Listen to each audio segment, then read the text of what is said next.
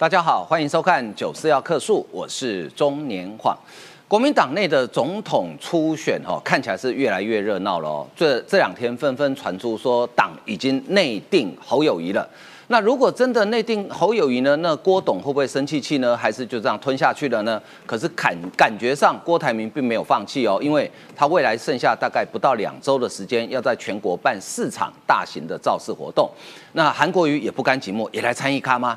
因为他突然在脸书发文，哎，奇怪，这个人不是不选吗？那为什么在脸书发文呢？好，所以呢，国民党初选看起来是越来越热闹。那面对这个内定说呢，今天记者也跑去问侯友谊，哈。呃，大家不要有任何期待，还是照一样答非所问，好，答非所问。不过呢，我们等一下还是会来听听看侯友谊今天到底说了什么啊？好，那这个时候国民党要怎么样去说服啊郭台铭？哦，说啊，我们就是提名侯友谊了。那郭董会不会反弹？有没有可能郭跟柯柯文哲合作？那党内是很担心哦，因为如果郭柯合作的话，那国民党几乎就打包了。哦，大概就差不多提前打包啊，那就要恭喜赖清德啊，呃，那这个可能性存不存在呢？那当然，呃，南郭台铭昨天去拜访南投县长许淑华，大家都知道许淑华跟韩国瑜交情匪浅啊，呃，许淑华说不可能有郭韩配，所以郭跟韩不可能搭配。那也不，当然也不会有韩郭配。那韩国瑜最近昨天晚上突然发了五百多字的脸书，那到底目的是什么？难道韩国瑜已经确定了，呃，他要支持某一位特定的人选吗？在最后阶段会不会出现站台，或者是用其他的方式来表达力挺呢？好，好，另外我们来看呢，因为呃，整个中国这十年来的在印太地区扩张的野心呢。让原本早就已经名存实亡很长一段时间的第一岛链哦，现在每一个环节重新又连接起来了，包含日本、韩国、台湾、菲律宾，最近这两三年来都不约而同的加强军备跟增加国防的实力，所以美国在二战之后，为了当时防止所谓的赤色苏联外扩的第一岛链又重新建立起来。好，那这个第一岛链跟关岛的。呃，第二岛链啊，可不可以真正的阻止中国？因为中国发最近澳洲发现哦，哎，中国在南太好像动作很多哦，呃，美其名叫做海巡基地，但是事实上呢是那个规格是军港等级的哈，所以呃，中国是不是想要绕过第一岛链，直接往南太前进呢？那美国当然也注意到这个问题了哈。好，那中国什么时候有可能会攻台？各种说法都有啊。最新的预测是说明年一月之后。如果台湾不是啊中国共产党喜欢的人当选的话，中国可能会加大对台湾的施压的力道啊。那今天呢，美国的国家情报首长在参议院呃听证会里面讲，他说如果中国攻台的话，光台积电没有办法营运一年，就会让全球损失三十兆台币。这只是台积电哦，那别忘了。台湾的护国神山不是只有台积电，我们还有很多其他的呃电子或其他的产业，所以这个损失真的是呃中国有办法承受吗？因为其实不止台湾，连美国、中国 GDP 大概都会受到影响。好，那中国的无人机呢，最近频频的骚扰台湾的防空识别区，甚至好几次出现在东部海岸的附近。那国防部呃中科院啊，昨天在立法院讲，他说，因为我们的 F 五即将要除役。他们有这个想法，把它改成无人机，好来对抗中国的无人机。那第一个，这个可能性如何？第二，如果完成之后呢？呃，它的战力如何呢？啊，我们今天会有深入的讨论，来为您介绍来宾。呃，首先是台湾韬略测进协会副理事长张宇韶，黄哥好，大家午安。呃，再来是桃园市议员于北辰于将军，黄哥好，大家午安。再来是民进党的新北市议员卓冠廷，黄哥好，观众朋友大家好。再是资深媒体人林玉慧，阿华好，大家好。好，呃，国民党这两天呢，突然呃，从各个不同的管道哈传出来说啊，就内定了，就侯友谊了啊。那记者当然跑去问侯友谊，好，那侯友谊今天早上面对记者询问的时候，呃，他怎么说呢？我们来听听看侯友谊今天早上最新的说法。我相信一直以来我对郭董在产经、在新北市的发展，我都非常的敬佩。那我们都一心一意。想为中华民国多做一点事，大家都同样的想为国家、为人民多做事，所以有共同的信念跟共同的价值，我们大家就一起共同的面对。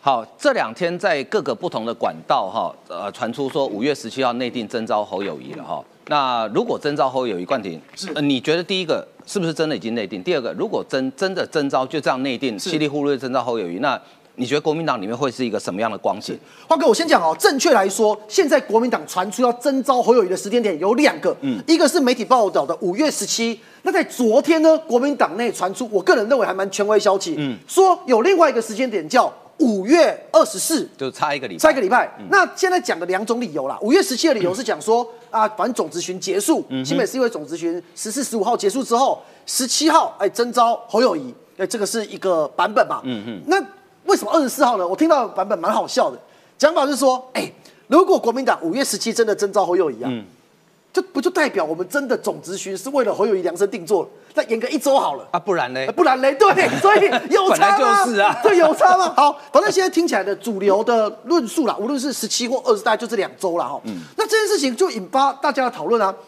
哎，现在国民党内民调到底有没有在做？不知道用什么机制？不知道跟到底最后决定谁，全部不透明。是结果现在就确定要征召侯友谊，黄伟汉就说了嘛，这件事情郭台铭听了之后非常惊讶，早上七点开始紧张，怎么会这样？哎，既然已经内定，自己干嘛继续付出？付出越多，努力期望越大，失望就越大，后果恐不堪设想。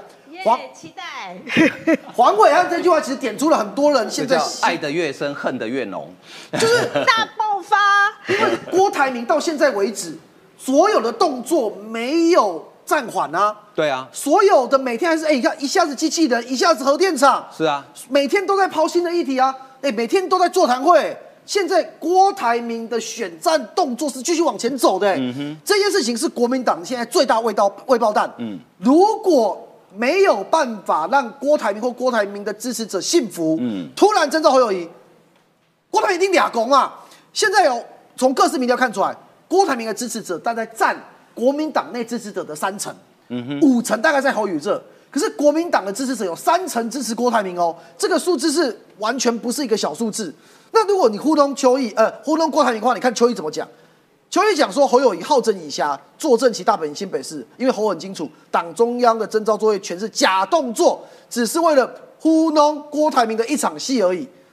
如果邱毅讲的也是真的，就是演戏给郭台铭看，大家问嘛，郭台铭咽不咽下这一口气嘛？嗯，那再来，如果朱立伦的盘算，郭台铭成为国民党的财神爷，然后赏赐给郭台铭一个不分区立委了事，郭在了解被耍了之后会有什么反弹跟动作呢？我认为最有可能就是选择与郭呃柯文哲结盟。邱毅的话哦，十句有九句，我认为不一定值得参考。但是这一句话就真的蛮符合大家外界的讨论的。如果郭台铭哦，今天真的被糊弄之后，我们不要管郭台铭个人动作，就算郭台铭真的为了国民党的大我，没有去支持柯文哲，对。可是郭台铭的支持者会往哪里跑？现在各社民调做出来哦，我刚才讲了，郭台铭的支持者里面，国民党的支持者三成是支持郭台铭的，对。可是郭台铭他自己拿到了很多什么选民，中间选民，对。甚至有部分支持民众党的选民在郭台铭这。那如果今天突然征召侯友谊，那郭台铭会往哪里跑？郭台铭的支持者会往哪里跑？这是国民党现在担忧的嘛？可是侯友谊不是这么稳啦，侯友谊现在内有很多内部的问题要处理。中南部的反侯挺郭越来越台面化了。嗯，我我先讲第一个点哦。前一阵子台中市的议员有站出来明确挺侯友谊的，台中市哦，有红派的议员，嗯，有本来胡卢帮就胡志强跟卢秀燕派系的议员，到目前为止哪一个派系议员一个都没有，黑派黑派一个都没有，就是严宽恒他们家的那就是一派，严宽恒、严立敏、对严清标、他们这一派的议员，一个都没有出来挺侯友谊哦。嗯所以很多人就想说，哎、是不是之前侯友谊骂说要反黑金，对，嗯，惹到了某些势力？你看又出来了，媒体写的，南投县的议长啊何胜峰啊，跳出来讲说。那个呃，一开始传出的新闻是说，如果国民党征召侯友谊，他要退党。那后来媒体访他，他要改没有退党。我跟大家讲这个美港，何胜峰是谁？何胜峰是南投县里标准的林明真人马。哦，两个非常非常的近，感情非常非常好，地方人士都知道。那为什么何胜峰要跳出来讲？绝对比一开始讲说，还甚至还扬言要退国民党，所以后来否认。三月四号，林明真的补选补选，侯友谊是市都市长唯一一个没去的嘛？对，哎，这口气林明真不能讲，何胜峰替他讲啊。那这一些力量，如果一个个集结，反侯挺郭变成主流论述，也许民调在最后这一两周可能会有变化。那呃，将军在座就属你最了解国民党啊。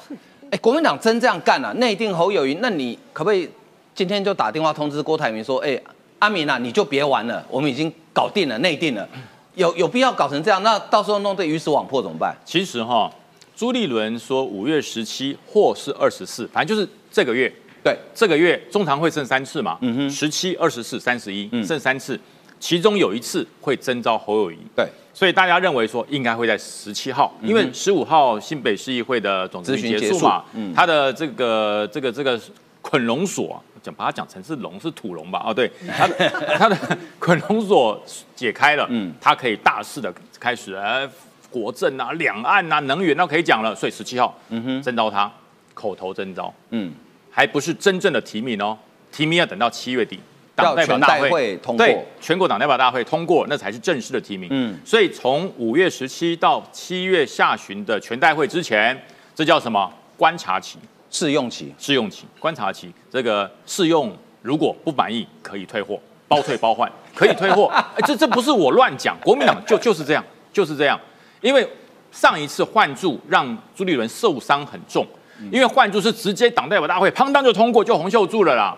然后呢，发大所有的这些区域立委发现这还得了？嗯，洪秀柱的思想让这些区域立委选不下去了，所以逼迫朱立伦换柱，换谁？换朱立伦自己。对，最后朱立伦说。哎，原来名单里没有我，我是因为换住，所以换了我。受伤重不重？超重。嗯，所以这次朱立伦又重复了讲了三遍，没有我，没有我，没有我，就是什么征招没有我。嗯，名单会不会有我？他没有说呢。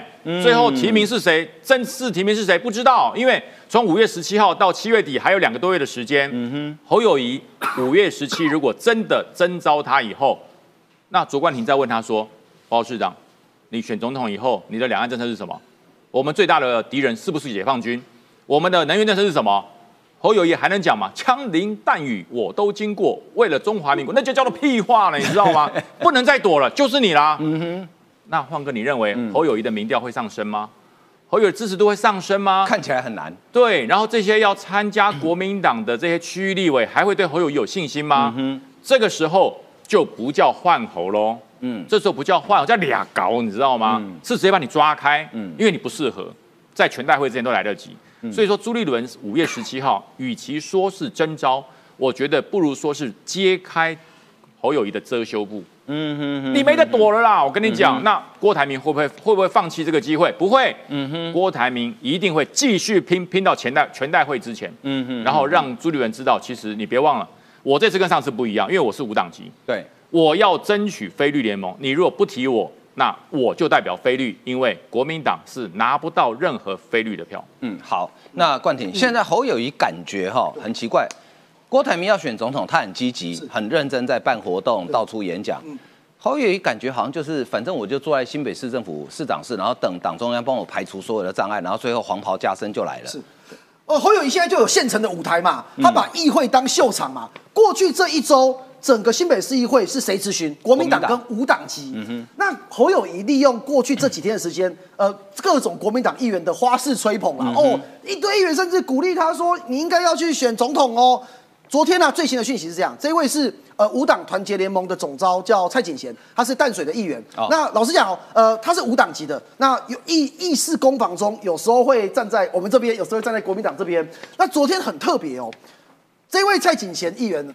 他居然直接跟侯友谊讲说：“哎，要选就选，为了国家及百姓，不要怕，应该为新北、为台湾、为国家。”这句话意思是什么？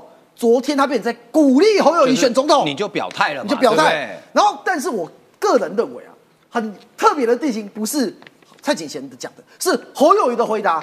侯友谊，我真的觉得超瞎的。你知道这样子简单的问题哦，你就讲你要选不要选就好了嘛。他足足讲了十分钟的，拍谁我这样讲对侯友谊不敬，但是。十分钟的废话，这这十分钟讲了什么？哦，新北台湾的缩影，有城乡差距，有山有海，以民为天，做事很重要。台湾面貌，国家有难，应该同心，不要对立冲突。台湾没有什么颜色。以下快转，快转，快转，看到 没有？那个，这就是十分钟讲了这样的话，重点就是哦，什么一生的信念初心。十分钟回完之后，啊，这样到底要不要选？蔡锦贤听不懂啊？听懂没有？蔡锦贤后来，哎，做球给你，最后蔡锦贤回答什么？回答说，哎。你不用担心国际观的问题啊！你知道他替侯友谊点出说，你国际观不好不是问题，你不用担心。哎，总统做下去后，国际观就来了。所以蔡锦贤也认为侯友谊这个是他的弱点，对国际观是他的弱点。他其实是在呃，老蒋在捧他啦，但是用这种方式其实也点出了他国际观也是蓝营或无党籍一些议员他们认为担心的点。可是我要讲侯友谊现在真实的策略是什么？侯友谊现在是标准的两手策略。我近身观察。我们民进党团今天开始咨询嘛？对。那上周跟上上周，我们非常积极的调阅很多资料。嗯。索取资料是议员的天职嘛？对。侯友谊，你知道多瞎多仙？他所有市府的团队啊，是竭尽所能的不给资料。比方说，我举个例子，很具体。侯友谊这次不是出访新加坡？对。然后哦，还发了新闻讲哦，很亲民爱民，那个出国做经济舱哦，很亲民嘛哦，显示侯友谊亲民一遍。哎，我就好奇的不对啊。侯友谊当副市长跟市长过去十几次出国，真的都是经济舱吗？如果以前是商务舱，现在要选总统经济舱，那就是演的嘛。对。那如果以前是经济舱，现经济舱，哎，那不错，你代表说你就一致。我先讲，市长搭商务舱，我认为没问题。这可是这个法法对对啊。可是你这一次你明明可以搭商务舱，你故意搭经济舱，代表这个是你想要彰显的价值嘛？嗯嗯嗯。结果资料到今天此时此刻还没给。就是不给嘛，所以你只是跟他调侯友谊过去出国是搭什么舱的，然后就这样子，然后机票花多少钱？因为这是公务预算嘛。是啊，哎，我举这个，我我还有一堆资料没给，但以这个资料来讲，为什么不给？为什么我讲在演双簧？秘书处极尽所能不给我，对不对？嗯哼。侯友谊后来遇到媒体，媒体问他，就是说，哎，很多议员都说没调到资料，我现在光是印象所及，黄淑君啊、严卫慈啦、陈乃瑜啊，哇，还有一堆议员调这都没有给，嗯，甚至我 A 问 A 答 B 嘛，嗯哼。我就举这个例子啊，一看一堆例子。侯友昨天受访的时候怎么讲？哦，索索取资料啊，是议员的天职啊。嗯。公务再忙也要提供啊。表面上讲要给你，但是局处却竭尽所能不给。嗯哼。我认为很简单嘛，他的事情是一致的。为什么之前的总咨询要完全往前提？为了侯友宜量身定做嘛。对。为什么五月一号劳工节？国民党是完全放弃咨询，改成用书面咨询，为了让侯友谊可以放假嘛？嗯哼。为什么索取资料不给资料？因为害怕监督嘛。可是万哥，我认为他达到他的效果了。嗯。过去这一周，国民民进党团还没有咨询状况底下，呈现什么情形？郭台铭每天失言嘛，一天失言甚至才两次嘛。对。所以郭台铭的民调开始往下掉，侯友谊反而撑住了。所以我认为侯友谊跟郭台铭关键的点是从今天接下来这一周，嗯，因为。民进党团这一周终于要上场了。对，那对于国人一堆问题要问侯友谊，你的国政议题、你的市政议题、你的国际问题、你自己的态度问题，以及你的能力问题，这些问题，我认为他避不掉。那从今天开始的这一些课题，我举一个例子就好。今天早上所有人都在想知道嘛？郭台铭讲出说一线是一个小型核电厂。对，昨天国民党态度是支持的。是，国民党讲说，哎，这个是正向的乐见嘛。今天早上。呃，包含郑宇恩总召跟很多议员问侯友谊，侯友谊态度是没有正面回应。嗯哼。可是你撑得了今天早上，下午继续问你啊，你能够一直不回应吗？嗯哼。国民党支持，那你侯友谊新北市长，你支不支持在新北市建小型核电厂？嗯。放在哪里？我觉得这样这问题是市政的吧？嗯。你躲不掉了吧？我认为接下来这一周，侯友谊他真正的检验才要开始。的确哈，侯友谊，我教你回答，我破例教你，这一次免费，你就回答说，我们新北已经有两座了，这一次应该。pass 了吧？哎，盖在台北，盖在中正庙啊，不错，好地方。或盖在自由核电厂。对，或盖在信义之星也 OK。好，现在徐小新他家了。没，他们家是放核废料的地方，哎，不是放做核电，是放核废料的地方。那玉慧，嗯，刚刚一开始我们 Q 那个 SOT，它是外传内定侯呃侯友谊，然后记者去问侯友谊看法，请问你有没有听懂他回答什么？完完全没有听懂。哎、其实他向来就这样，他打算这样混到明年就对了。是啊，其实今天早上有人问他这个核电厂的问题啊，他在讲民防的这个问题、这个厉害，这个真的很厉害。民防是不是问题？因为的确啊，因为警政署提到了这个民防的问题，嗯那我们从俄乌战争当中提到了他那个国土防卫队啊，对这如果有机会的话，我们应该好好来谈 TDF 这个，因为。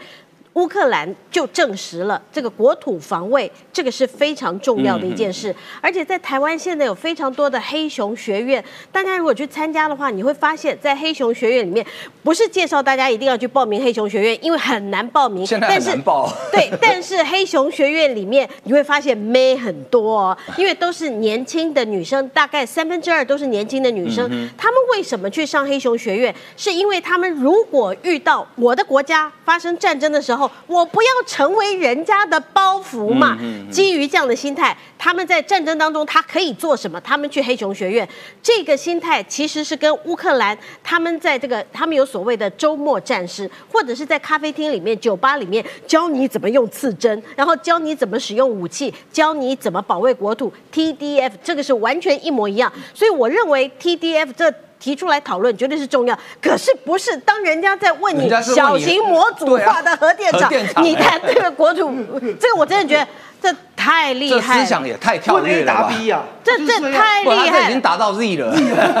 不是，我觉得难怪哦，他的行为，包括他的言语跟他的动作啊，你看他遇到了那个严宽恒的时候，咻的一下哦跟泥鳅一样。学得很好。对他，你看他的动作完全一样嘛。嗯他如果遇到他不想要回答的问题，你问他核电，他就跟你讲 TDF；你问他这个呃，他看到了严宽恒，咻一下就把这个卢秀燕推出去，把卢妈推出去，他认为这样就可以解决问题。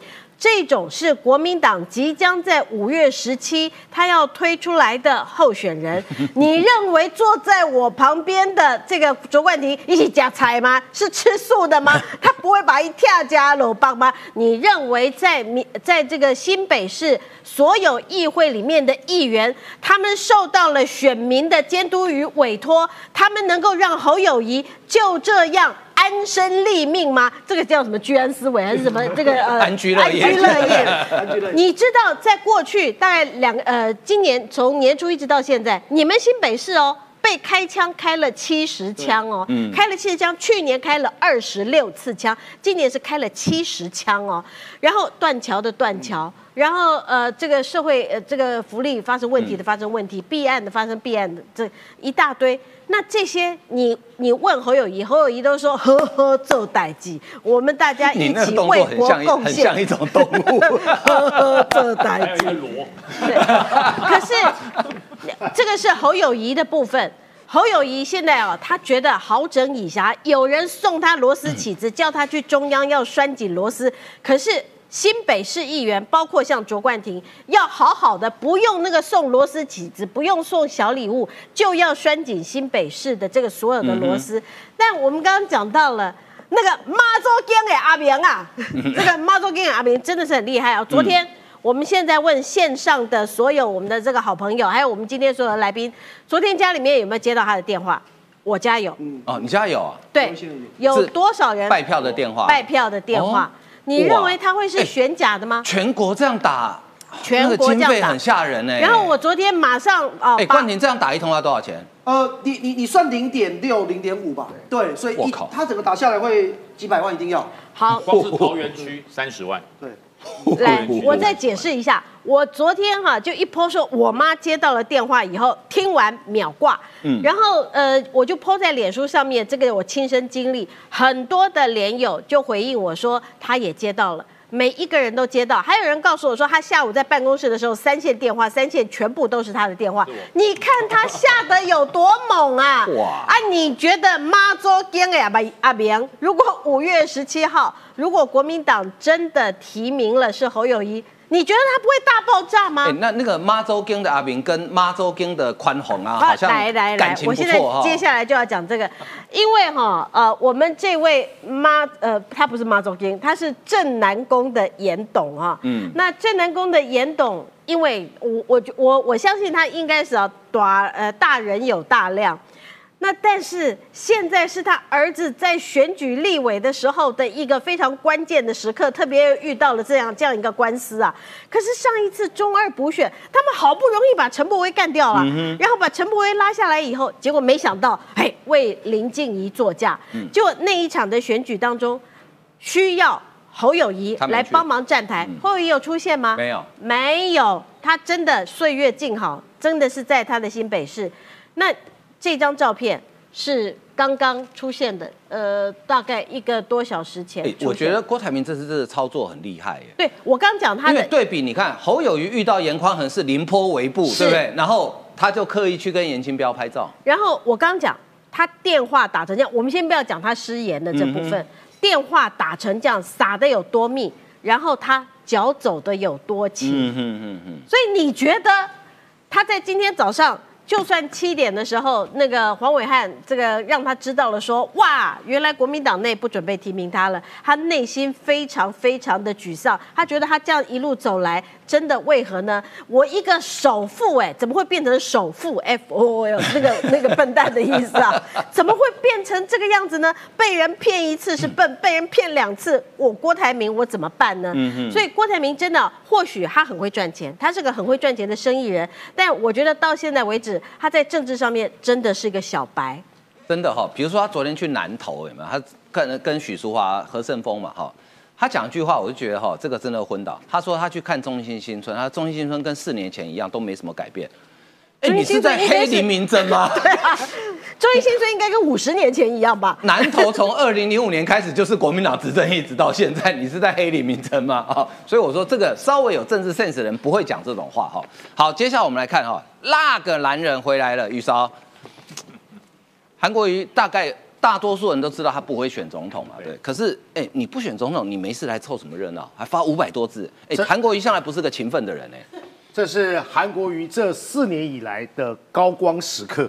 为什么呢？历经的败选、被罢免、职服沉潜了很久之后，这个林佩就在等这一刻。什么意思啊？谁把他垫高了？谁忽然又让他重现江湖了？谁又让他变成关键角色了？谁让他变成裁判了？郭台铭嘛。郭台铭最有趣的地方是啊，四年呢用他的娘，四年前哦用他的娘子军，我跟小芳啊，还有晃哥都跟这些娘子军同台过嘛，呃，Manda 刘幼彤啊呃，都很优秀啊还有高鸿安啊，对对对对，还有李正浩啊，是是那时候是耻笑什么？耻笑呢？韩国瑜是草包，而且是海绵等级的。耻笑呢？韩国瑜是那什么服委会主委，这还刘幼彤讲的、欸。四年之后呢？哎，多有面子啊！韩呃不，郭台铭跟韩粉道歉。那你看第在第一波的交锋过程之中呢，这个晃哥有讲嘛，什么呃逝者已矣，来来者可追嘛，有高度了。嗯哼，接下来怎么样呢？当郭台铭的火力越猛，越来越像韩国瑜的时候，韩国瑜啊完全看开了。早知如此嘛，四年前何必骂人呢？我大人有大量，所以呢，谁垫高了韩国瑜？当然是郭台铭嘛。但是呢，也不改啊。这个国民党现阶段呢，说废话比赛、草包大赛的内容，刚才左冠廷告诉大家，后赢那一段快转，不想再重述了。那那韩国瑜呢，还不是一样？呃，做总统有三个啦，要做好三件事的：确定国家发展总目标，废话；如何组织人才达到这个总目标，废话；以及最重要的以身作则，青年把事做好，唯有如此才能呃革命成功。它是金钱版的废话，这是第一个。第二部分是什么呢？这个哦，真是没有把国父遗嘱的精神。他说：“哎，我一直认为啊，中华民国在台湾完全实现了孙中山的理念，什么联合世界上啊，待我之啊，呃，各各国得到的平等地位。现在民主国家对待台湾不平等嘛？第二个是呢，台湾实行的是真正有意义的民主，选举、罢免、创制、复决、公民复决，通通都有嘛，中国都没有。就韩国瑜说很遗憾。”并没有没有民主，那你就跟中国讲嘛，你就跟习近平讲嘛。但不论怎么样，这个最好笑，什么意思呢？果然是韩总，有对对梗对对，这什么意思啊？哎，我们每个人都要穿裤子嘛，对不对？对啊，穿裤子一定要扎皮带嘛，对不对？那扎皮带一定要皮带扣，对不对？这才叫环环相扣，否则呢，皮带扣子断掉了，皮带掉下来了，裤头就掉下来了，这画面叫穿帮跟露馅。所以韩国瑜所讲的东西，永远都有那个 H 的想象，对跟想象啊，对，这个这个这个东西真的很好笑。他的话题永远的跟下半身有对关。对对对对对，你想跟大家露馅吗？啊，你不想跟我露馅穿帮吧？那一定要穿好裤子吧，穿好裤子要扎好皮带吧。所以台湾有多重要？台湾是那个皮带扣。哎，我觉得这就是韩国瑜的逻辑啊，言简意赅，清晰易懂。浴缸跟塞子啊，对对对对。对对，像侯友谊讲那么多废话，不如韩国瑜我的学长一个类比，画龙点睛。所以呢，我难得哦，有好久没有刷了，哎。线上的朋友，我们是不是给韩国瑜刷一波爱心？如果认同韩国瑜啊，还是国民党最强的那个男人，我们表现一下风度，刷一波爱心啊，给韩国瑜哦。好啊，这叫做哭笑不得，什么意思呢？因为大家哎，江湖上有传说，大家媒体有揣测，游淑慧呢，基本上呢被那个乔王哦，乔王啊是啊，这个卓冠廷啊，每天在追的那个男人呐、乔王乔乔掉之后呢，有说呢他要去哈、占王世坚那一区啦。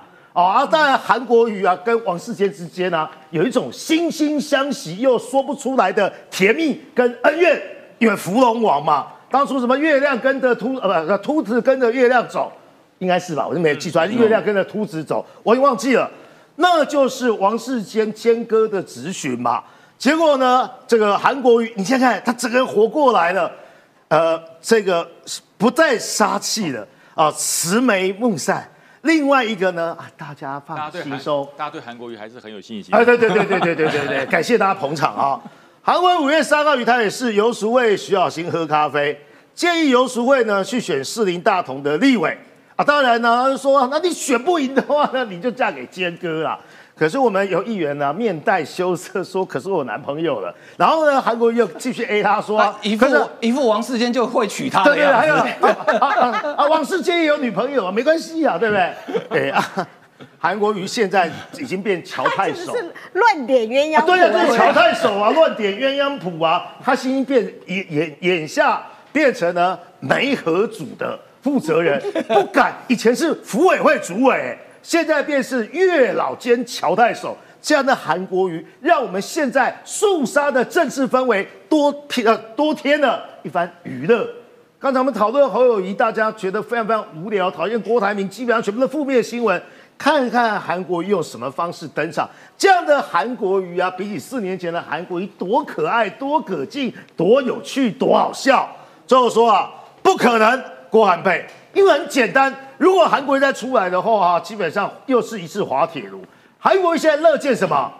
我有话语权，甚至呢，我是裁判官，甚至我是地下党主席。韩粉的走向基本上，哎，韩粉在等什么？一支穿云箭。只要呢，大家有这种悬念，那么韩国瑜在国民党内部跟蓝营内部呢，就有搅起千堆雪，不要说千堆雪啊，百堆雪的能力。就是说，这一局提名谁，最后谁可能都要看韩国瑜的脸色，包含了立委选举。这样的韩国瑜就是我们所乐见的啦。韩国瑜一定没有看过有人用麻绳绑在裤头的哦。我小时候在乡下真的看过，因为乡下那时候这个长辈他们物质条件没那么好嘛，那裤子未必合身嘛，哈、那尤其工作穿的裤子都很宽大，那会掉下来怎么办？也没皮带，就拿一条麻绳就绑着，哦，那个就不需要皮带扣啊。哎，于将军，所以韩国瑜这个时候干嘛嘞？他不选嘛，对不对？不选不选那干嘛又又搞这个又搞这个？他他到底想干嘛？他很明白，他从泰国回来的时候说没有，我是拉拉队，这场我是拉拉队。可是拉拉队长有很多种功能哦，嗯，你看看哦，直男在罚球的时候，你看那个旁边的啦啦队要，去干扰对方不？断干扰。哎呀，干扰扭臀啊，摆腰啊，然后让那个罚球的那个罚球员根本就投不进去啊，对对对不对？然后呢，在棒球场上，现在很多进进场看棒球的是看看炸裂啦啦队，对不对？是看拉拉队的，看军军，对是是看拉拉队的。所以韩国瑜这个拉拉队，他铁定要比球员还有在球场上拼命的人还要抢眼。你看一出来，不管是在罗志强那边，不管是你看把刘淑慧斗的这个非常羞涩，他都有他的功能。因为我告诉你，拉拉队有的时候变成队长，变成众呃目光瞩目的时候，他会变成什么？他会变成裁判长哦。他变裁判我是比较，担心啦啦队会不会自己上场打球？呃，应应应该不会啦。君君如果上场打球也是蛮蛮蛮奇怪的。我我我支持。我我也支持，最好打美式橄榄球那更好。对，所以我说韩国的做法就是说，我要吸睛。为什么？你知道，一来要让这些韩粉发泄一下，嗯这韩粉快闷死了。韩国瑜，你说你啦啦队，那我们怎么办？我们怎么办？哎，放心，啦啦队也很亮眼，每一场都有我。不会比我自己选来的孤单，这就是韩国要造就的。我是拉拉队，可是我告诉你，我是关键的拉拉队。嗯哼，那冠廷，你的研判，韩国瑜现在想干嘛？韩国瑜现在是他从二零二零年选输总统之后啊，人生最具价值的一刻。为什么会这样讲？我我我刚才我们刚才讲民调哦，拍手我再拉回来讲一下。刚刚小芳姐有分享那个打郭台铭打电话，打对不对电？话，嗯，其实所有有做电话民调的都知道，电话拜票电话打下去之后，平均啊哦，民调会多两到三趴。啊，真的哦、对，各选区都一样，选议员、选立委、选县市首长、选总统都一样。难怪每次都有人打电话。对，因为他这是有些，因为电话民调打打过去会接的人，然后用同样的媒介打这种电话背包过去的时候，可以激发一波就是在数字上面的成长幅度。哦这不代表民民民意，可是数字上会会会多。所以我我我要讲是说，郭台铭现在本来就差侯友谊不多啦。对，两个人非常接近状况底下，郭台铭再打电话电话下去，两个人是不是难分难解？嗯哼可是国民党说不一定民调高的对会去提名啊。可是无论怎么样，你民调会变成是你做的底气嘛？你你如果啦，郭台铭今天已经赢侯友谊很多，国民党要硬提侯侯友谊的成本会变高嘛？对好，这个人价值来了，韩国瑜的价值来了。哎，韩国瑜什么时候突然那么关心我中华民国？在他落选之后，中华民国总统只要做好三件事，这在讲什么？哎，侯友谊啊，哎，郭台铭啊。我的韩粉现在支持谁，决定谁赢了。嗯，所以我觉得韩国瑜现在在想的事情就是，当我韩国瑜变成是左右两个人胜败的关键之后，我马上变成国民党内很重要、很重要的其中一个人。嗯我认为这是韩国瑜他现在要的。嗯，韩粉的力量有多大？记不记得二零一九年当时党内初选民调，他们有做跟蔡英文的对比嘛？那时候韩国瑜做出来是狂赢蔡英文了，我记得是赢十几趴哦。嗯但是最后选票结果怎么样？当然不一样嘛，对不对？好，好，那接下来请教于将军哈，因为中国的这几年的扩张的野心哦，所以呃，第一岛链这名词我们都听过，二战之后美国在呃西太平洋建立出来，可是说实在。在前面一二十年几乎名存实亡，这个链子都生锈了、哦。对哎，现在这链子好像重新又上油又擦亮了哦。我跟你讲，为什么这个岛链战术会生锈？因为冷战，嗯，因为冷战当时是要围堵苏联，对美国心想这个岛链哈这么薄弱，而且还有一个问题就是当时的科技武器还有武器的串联度没那么强，嗯所以他觉得用这个岛链太薄弱了，只要有任何一个岛链断掉，那就突破了。所以当时他的想法是，哎，把中国变成最大的一个障碍，嗯，挡住苏联。对，让中国跟苏联挑拨他们，他们不要那么好。对，然后呢，中国就会变成最大的挡住苏联的屏障，哎、也有效的发挥了。对，所以在某个层面方面，苏联也就呃没有钱了，就瓦解了。可是他们发现哈，他们认为当时把中国养大，把中国变有钱，他会慢慢走向民主，走向资本。他认为说这是人的天性啊，对哪里有人天生不爱自由，喜欢被人家管？哪里有人天生不喜欢赚钱，喜欢贫穷？啊，对不起，那个习近平就是这种人，对，哎，大家不要把他当成正常人，他就是喜欢这样，他要把中国走回回头路，走成专制，走为贫穷，走为集体管制。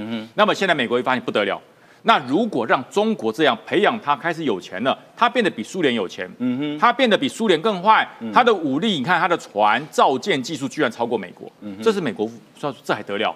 自己养大了，然后自己要扛怎么办？所以美国要负责任，对，他要把整个岛链再要回来。那现在的岛链跟冷战的岛链完全不一样，因为冷战的岛链，说句实话，那只是靠薄弱的舟艇，还有一些一些呃飞行的一些一些机具载具。那个年代的飞弹没这么强。对，现在岛链用很多的机载具强化它，例如说，第一岛链是最厚实的。为什么说最厚实呢？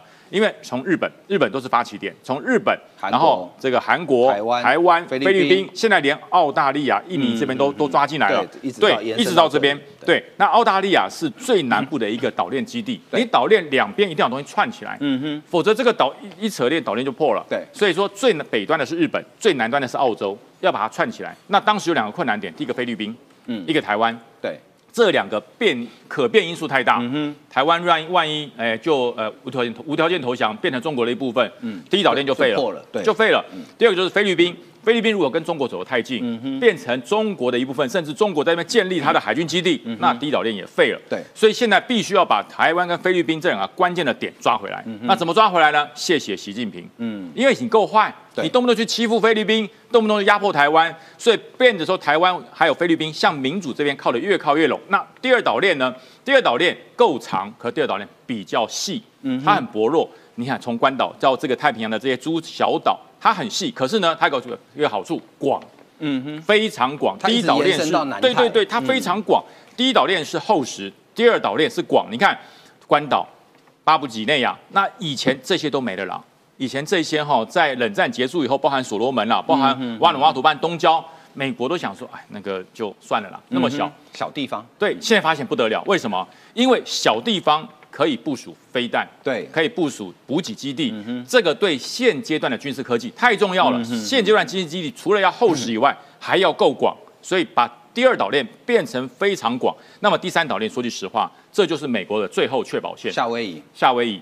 这第三岛链如果让第一、第二岛链被突破了，其实美国的最后确保线就麻烦了。嗯，所以说必须要把第一、第二岛链，一个是厚实，一个是够广，又广又厚实，然后把两个岛链中间的这一块海平面，你发现这一块海平面是美国演习最多的地方。嗯就在这里，它就是要用两个岛链之间把它串联起来，变成一个面，那叫做无形的陆地。那个叫无形的陆地，把这一块串起来之后，你中国再要进来，你想突破不是一个岛链哦，是一块无形的陆地，上面用飞行器、用航母、用潜艇、用所有的海马式飞弹。不断的跳跃部署，变成一个无形的陆地，让你中国你撞到的不是一条线，是一个触礁的陆地。那将军，我们就去看最近韩国的动作很特别哈，是就韩国最近动作大到有点超乎我们的想象，就是它跟美国紧密的程度，还有对抗中国，还有跟日本和解。哎，韩国市长突然想通了吗？因为不是这个是哈，美国的兵推有把一些现实的状况透露给韩国。哦他说：“你认为中国打台湾只是中国跟台湾的问题吗？跟你韩国没关系跟你韩国没跟你韩国没关系吗？你有没有想过，你北边有个金小胖、哎，是啊，金小胖永远安于现状吗？他不把你南韩当成要吃掉的目标吗？他永远都在想，他做不到。对，那怎么办呢？趁中国在修理台湾的时候，他所以为什么为什么这次以习月到美国去要谈到那个冰雕连？嗯嗯嗯，为什么谈那个冰雕连？冰雕上个礼拜讲的长津湖，对长津湖对，为什么要谈到长津湖？长津湖那个时候就是中国在无预警的状况之下，哎，十十超过十万人，嗯，超过十万人就直接，这叫做连夜奔袭啊，这这对。样我补充一下，因为从一九四九年开始啊，就是国民党党军呢、被共产党就直接派到韩战对去，还有朝鲜族，这是是。共产党有计划的要去灭绝国民党跟朝鲜族啊，所以早就把他们编到那边去，投降让他下投降的下场就是这样，让他们先死的概念了。对了，当时哈，这些就是在一的长江南北对峙的时候，对所有的国民党党军说，哎，中国人不打中国人，嗯他就弃枪就直接过，对让让你回家了。后来都去抗美援朝，哎回家之后他又征召了，全部都到长津湖，对都到那个地方变冰雕连。嗯所以当时以学为什么这样讲？他就告诉你，原来当中国对台湾有野心的时候，他一定会策动一场朝鲜的战争。嗯为什么？当朝鲜有事，美国跟南韩是有直接的他们防御有防御条约，对对，美韩的防御条约。美国就要抽心思去协助韩国，对。那这个时候他就认为他打台湾的主力外力的介入就会降到最低，嗯所以说他如果决定打台湾，你韩国、南韩绝对不会没事。嗯。以西月一听，这还得了？嗯而且这个是有兵推数据的，嗯哼，而且如果你真的不管，你长期跟中国靠近，那你你就变成他的一部分了。嗯对，因为你真的以为中国只认为台湾是它的一部分嘛？嗯我告诉你，他总认为朝鲜是他的啦，因他全要了。朝鲜半岛跟中国是陆地相连的，他全要哎，所以我才说这时候以喜悦醒了，嗯所以说它包含了在美军在韩国的基地，美军在跟韩国做连线演习，全部都恢复了，嗯哼这就告诉你说，哎。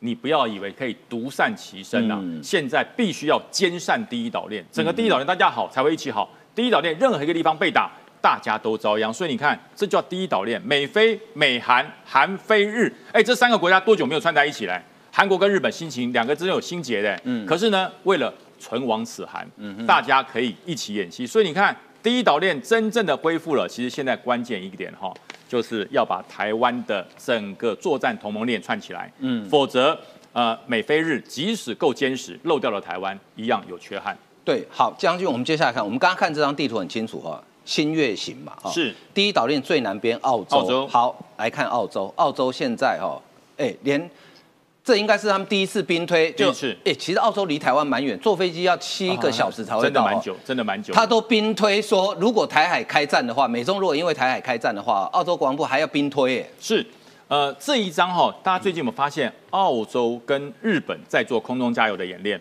哎，对，哎，为什么？大家觉得为什么？哎，两个国家距离很远，好几千远公里远。对，日本为什么要跟澳洲做空中加油的演练呢？因为澳洲不能直接跟台湾做，嗯哼，你知道吗？因为你看哈，澳洲跟台湾的距离，你看一下，这里是台湾，这里这里是澳洲，台湾在这里，日本在这里，很远。所以说你要看哦，我刚刚讲过，最可能做空中海上决战的地方就在一二岛链中间。嗯哼，那如果台湾的飞机受到状况，我飞飞到苏博，飞到这边，谁可以来协助我加油？两个国家，日本跟澳洲。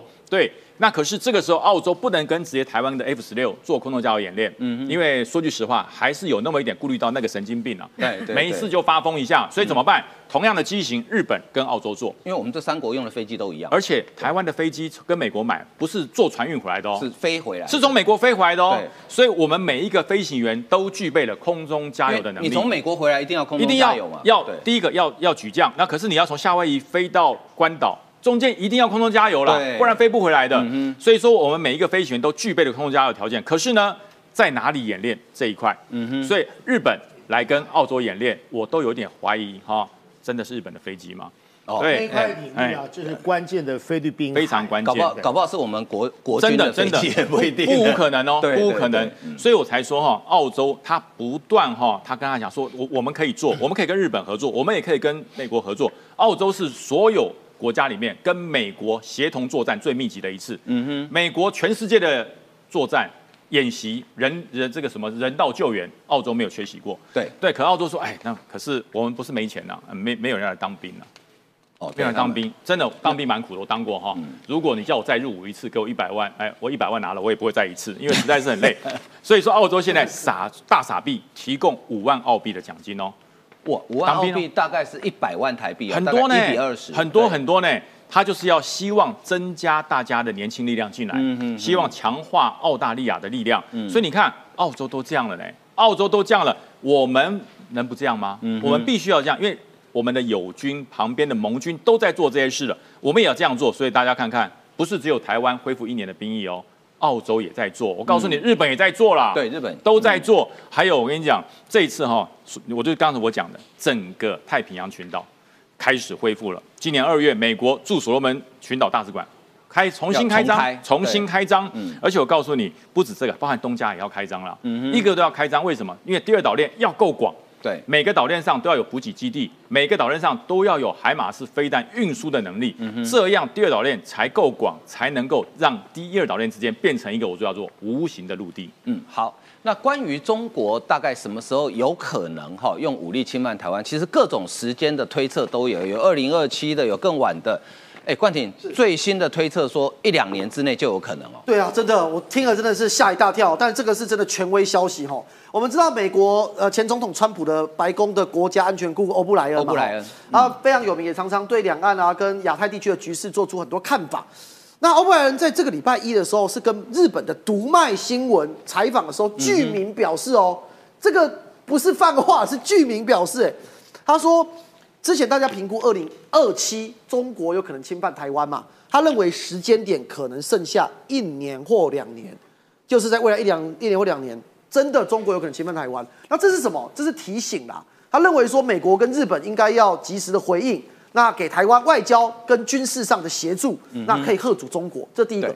第二点是，呃，如果真的两岸打起来了，大家最关心全台湾的一间公司，如果讲一间公司会是哪一间？就台积台电嘛积电嘛，哦 会发生什么情形？呃，这是在美国的听证会吼，共和党的参议员史考特在听证会，他就问说那个中共犯台的可能性啊。那这时候国防情报局的局长啊，那个博瑞尔，他跳出来就讲了，他他时间点这给大家参考哦。他认为四个时间点都有可能。嗯哼，两年后就是二零二五嘛，刚刚符合刚刚讲的二零二五。对，二零二七是前一阵子最多人讲的，二零三五啊也有二零四九。那无论如何，他讲的一个重点是说，习近平已经下令共军要做好准备了。不过让大家哎认为说台湾的台积电到重要性多大哦，也在这个听证会中提出来哦。呃，海恩斯啦哈，他在里面就讲到说，呃，整个台积电啊，因为中共犯台如果停止制造，全球经济会很巨大冲击嘛，我们都知道巨大冲击嘛，但是他把量化喽，他认为未来几年的年损最多可能会到一兆美元，就是三十兆新台币。三十兆是什么概念？呃，我刚才稍微查一下数字哦，全世界的 GDP 啊，全世界的 GDP 一年大概是九十兆美元。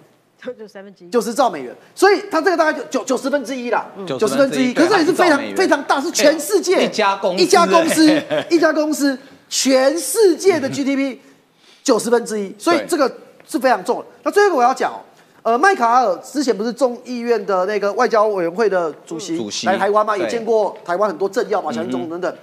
他这几天接受日经亚洲评论讲了一个他的推论啊，如果我没有讲哦，不是他讲，如果是我讲的，我会被告的。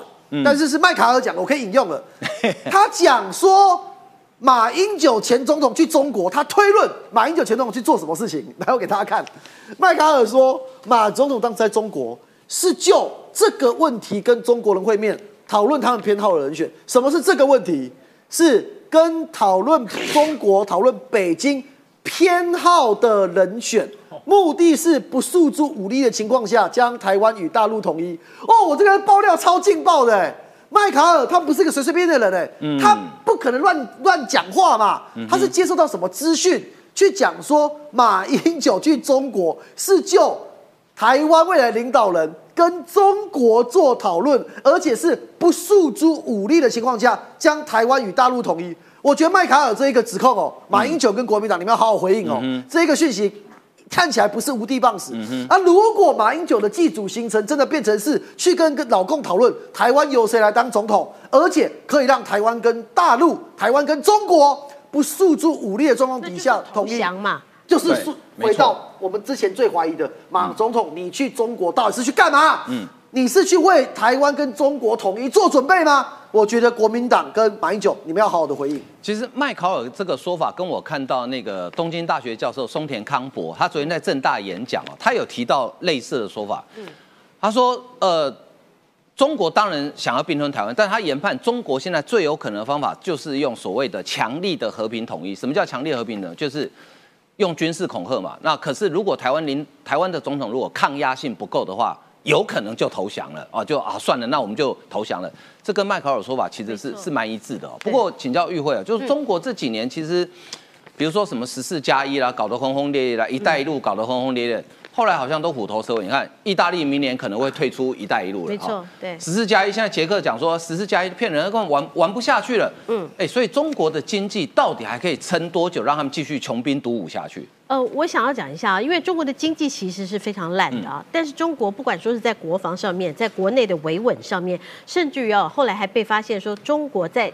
外交的部分，你知道它外交经费啊，居然增加了十二点二趴。那外交经费为什么会增加这么多？你觉得全部放到“一带一路”吗？那也不见得。它外交的经费全部都放去，很多其实都是在借选，影响其他国家的选举。对以前一阵子的巴拉圭哈是最明显。我们看到巴拉圭啊当选的这位总统，事实上啊，他在这个还没有当选之前，我们国内也有一个消息说完蛋了啦哈！现在呢，巴拉圭啊应该是他们的反对党啊，那会呃当选。那因为啊这个执政党呢是失去民心。我们这个消息，国内的媒体的消息是哪来？是因为巴拉圭当地的媒体的报道。嗯好，后来发现说，原来这个媒体呢，国安局的局长就说了，原来是受到中国的影响，所以他报这些的假新闻。因为我们从结果来论，结果呢，巴拉圭的总统胜选人是拿到了四十八趴，对败选人是拿到了二十五趴他们，是十三组候选人哦。对，差这么多哎、差十三趴哎，所以为什么这远在巴拉圭的假新闻，那竟然会影响到国内？然后国内竟然会这样的报道，影响台湾。你看外交部是不是当时就被骂？蔡英文是不是也被骂？你看完蛋了，我们又要被断交了，我们还是跟中国好一点吧。所以这些都是哈，我觉得在现在包括资讯战、认知作战，甚至于中国之所以要借选的一个非常重要的原因。但中国花那么多钱有用吗？它的十二点二趴的这个外交经费啊的呃呃增长当中啊，其实呢，捷克，捷克说哈，他们从呃他们已经有这个十一年历史的这个十四加一啊，他觉得没有什么用处啦。他们现在决心要投靠在要站在美国的阵营当中，而且他们还这个讲话很酸，我们不是活跃的成员啦啊，我们反正我们就退出，大概哈 这个也不影响中国啦。当然，为什么他会这样讲，也是一样。中国也企图在捷克本来要借选，但是呢，也是哦，由这个帕维尔他呃他们的这个呃前将军帕维尔他在三月底担任捷克的总统以后，他发现中国对于啊这个捷克的国内的选举，之前你还记得吧？他们曾经对捷克制裁，那因此呢，这为什么制裁？就是因为捷克的前议长要来台湾嘛，都跟台湾有关。后来他们发现说，为什么中国在外交上面会对其他国家竟然施以这么大的一个力量？所以从那个时候开始。捷克决定要退出十四加一，捷克决定支持台湾。那只有这样子吗？没有，我再给各位看加拿大。哦，这个很，这是这个非常离谱。加拿大有一有一位国会议员呢，那呃，这位国会议员叫呃庄文浩。庄文浩，对，庄文浩，对。他本身呢，呃，爸爸是香港人，妈妈是荷兰人。那他因为发表过演说，在二零二一年两年前呢，他是加拿大人哦，加拿大的国会议员呢，他支持。哦，这个应该东土耳其斯坦，然后就反对这个呃新疆这样子的就侵害新疆人权的议题，结果不得了了，他在香港的亲戚竟然被人家亲门踏户哦去搜查，被中国的军警呃那个应该叫什么？呃中国的公安的公安或者是国安的嗯。去亲门踏户的去去啊来进行调查，所以呃这个消息呃加拿大。呃，他们发现了以后，其实并没有做积极的一个处理。然后这个国会议员非常的愤怒，然后他提出了他的这个抗议，他提出他的质询。现在加拿大发现这件事情非常严重，我国的国会议员呢，竟然他的这个他的亲戚，他竟然在香港被威胁，那等于是侵犯到了加拿大的这个呃的的的主权了，所以。我觉得这个中国哈，真的还有当然了，印度，印度是更早一个国家。印度在二零二零年的时候，其实就对中国很有意见。除了疫情以外，还有大家还记得吧？他们那个冷兵器作战，拿石头互 K，石头狼牙棒互 K。所以呢，这个印度呢，他们用的更更激烈的方式查你的税啦，然后停掉你的 TikTok 啦等等。所以印度他们也是这样做。中国在这样子的情况之下。你觉得已经在全世界都树敌无数？刚才将军讲的非常好，不管在第一岛链、第二岛链、第三岛链，现在美国都站队，已经把所有的人呢都安大后啊，大家每一个人都有角色，你防守这边，你防守这边。台湾到底出了什么问题？为什么我们国内有一堆的在地协力者？为什么马英九还跑去中国跟人家去谈那个什么啊？什么在个呃不用武力的一个情况之下，那我们可以来谈统一？为什么在这个时间点上，如果我们选择站中国那队，不站美国那队的话，黑米逃卡吉康，那不是有问题吗？这不是找自己麻烦吗？好，那我们来看哈，就是我们的国产，随着我们国产高高级教练机永鹰陆续交机，所以 F 五。要退役了哈，那请教宇韶哈，因为最近中国很多无人机来干扰我们，所以我们的中科院想说把 F 五改成无人机，那可行性怎么样？将来如果真的改好之后，呃，它的战力如何？各位难想象啊，F 五 A 一直到 F 五 B 呀，在台湾服役多久？五十年。嗯，从一九六五年，在那个我都还没有出生的年代，就已经在台湾服役了。嗯，劳苦功高了。呃，诺斯诺普公司本来还要开发 F 二十哦，便是 F 五一的中继的这个呢主力战机，但是那时候台美关系跟现在不可同日而语了。好，那因为最近无人机的议题实在是太夯了，因为美国二十五家的这个不要讲军火商，应该是讲国防工业跟军工复合体来台湾呢来对话。其实重中之重讨论的也是无人机嘛。我们在讲无人机，但是呢，有一个脑袋有问题的人在讲啊，robot 啊，机器人，那是两件不一样的事情。还有一个很关键是什么？这两天虽然没有证实到底是俄罗斯自导自演，还是呢乌克兰所做的攻击，但我跟各位说，莫斯科跟基辅的直线距离不到八百公里，而乌克兰现阶段呢已经发展自产的国土的无人机攻击机，航程一千公里。所以呢，这给呃俄罗斯跟莫斯科什么样的启发？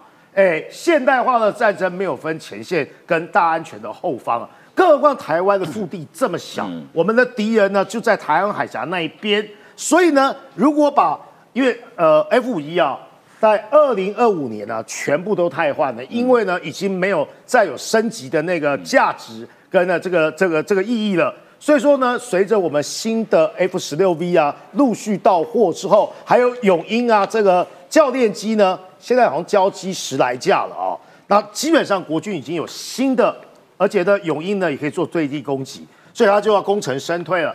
但是呢，这个是中科院自己透露的、完全有这样的实力跟条件。只是说呢，在这个转轨过程之中呢，技术哦，基本上也需要去做更进一步的研发。毕竟在我印象之中，好像还没有退役战机哦，把它的设计啊转换成为无人机的。因为我们可以发现嘛，哎，啊，全世界啊，这个啊，为为他介绍一下这几天呢、绕台的哎 BZK 零零五哦，有人说是中国版的死神无人机哦，跟各位说那个性能南辕北辙，你知道它滞空时间多久吗？四十小时。嗯哼。那你知道无人那个呃死神无人机三年后要交给台湾那个四架，它的巡航呃半径还有它最远的飞的距离是多久吗？它巡航半径作战半径大概两千公里了，最远可以飞将近五千公里了。哎，你这个四十小时我帮你计算了，大概就是一千多公里而已。所以性能基本上跟呢可挂弹的这个呢呃载重量是完全不一样的。而且很重要的地方是啊，不论是 BZK 之零零一，还有 BZK 零零五，你可以发现我们画得出它的轨迹，哎，为什么？就有侦测到嘛。哎，这重点是哈、无人机跟有人机最大不一样的地方是呢，有人机的轨迹呢基本上是不规则状的，虽然它还是有航线，可是无人机呢基本上它的诶飞行的轨迹是固定的，因为它也是需要呢所谓的导航。所以说呢，它每一段，比如这一段飞过来这一段已经设计好，这一段飞到这一段已经设计好，转弯的时候呢，输入参数就好了。所以，哎，如果我是说我们大胆一点了啊、我们要把它击落，难度不不高，因为呢，它的这个航向是固定的，它的航程跟速度呢也是缓慢的。无人机能够飞到三百公里哦，就很厉害。嗯，中共这一架大概平均的时速啊，大概每小时一百八到两百二十。所以不论是顺时针跟逆时针，我们说它有它的战术目标。战略目标是什么？就敲锣打鼓。这两天，呃，美国的军工复合体在跟呢什么经纬科技啦、汉翔开会的时候，他们可以自嗨说，我们派无人机达成了遏制台独。好了，你爽就好了。但很重要的地方是什么？它可以去捞参数。很重要的地方是呢，我们东半部的军事的雷达相关的频谱，它想要去捞走这个东西啦。而且很重要的地方是呢，哎啊，你看它从哪里来？它从这个就是宫古海峡来，不论是顺时针跟逆时针，从南到北或从北到南，它是要测试台日啊，基本上对无人机啊，极有可能，我我们总会锁定它，标定它，它也想倒过来捞这些参数。所以说呢，你有你的阳关道，我有我的独木桥，就这么简单，双方叠对叠。所以呢，我刚才说了。苏凯跟歼十一战机要过来的时候要半飞啊，一定要有这个加油机。如果说它滞空时间比较长，刚才线上有个朋友问说啊，美国的 F 十八是海军是航母用的啊，就算降落在台南，它能够干什么？那我告诉你啊，你就是只知其然，不知所以然。台湾呢，就是一个最好转场挂弹加油，除了空中加油机之外，F 十八降落在台湾直接挂弹。就可以持续作战，不需要空中加油。这个战术在二次世界大战的塞班岛战役的日军就已经尝试使用过，虽然是失败了。各位，关键字啊、转场挂弹加油，基本上台湾就可以扮演这样的角色。最要讲的地方是啊，无人机穿越台湾东部海岸，可视为新型的侦察战术，意图就是试探台湾双方防空系统对无人机通过的反应。我们总要标定锁定。这个时候呢，频谱还有呢相关的电子仪器打开之后，它也反过来可以捞我们的数据，这是它最主要的战术目标啊。好，天助自助者这句话哈是很有道理的，所以在台湾越来越多朋友来帮忙的时候，我们自己当然要强化自己的国防，不管是基础设施的保护，还是第一线的作战，台湾都没有松懈的本钱。好，今天节目为您进行到这里，非常感谢大家收看，谢谢，拜拜。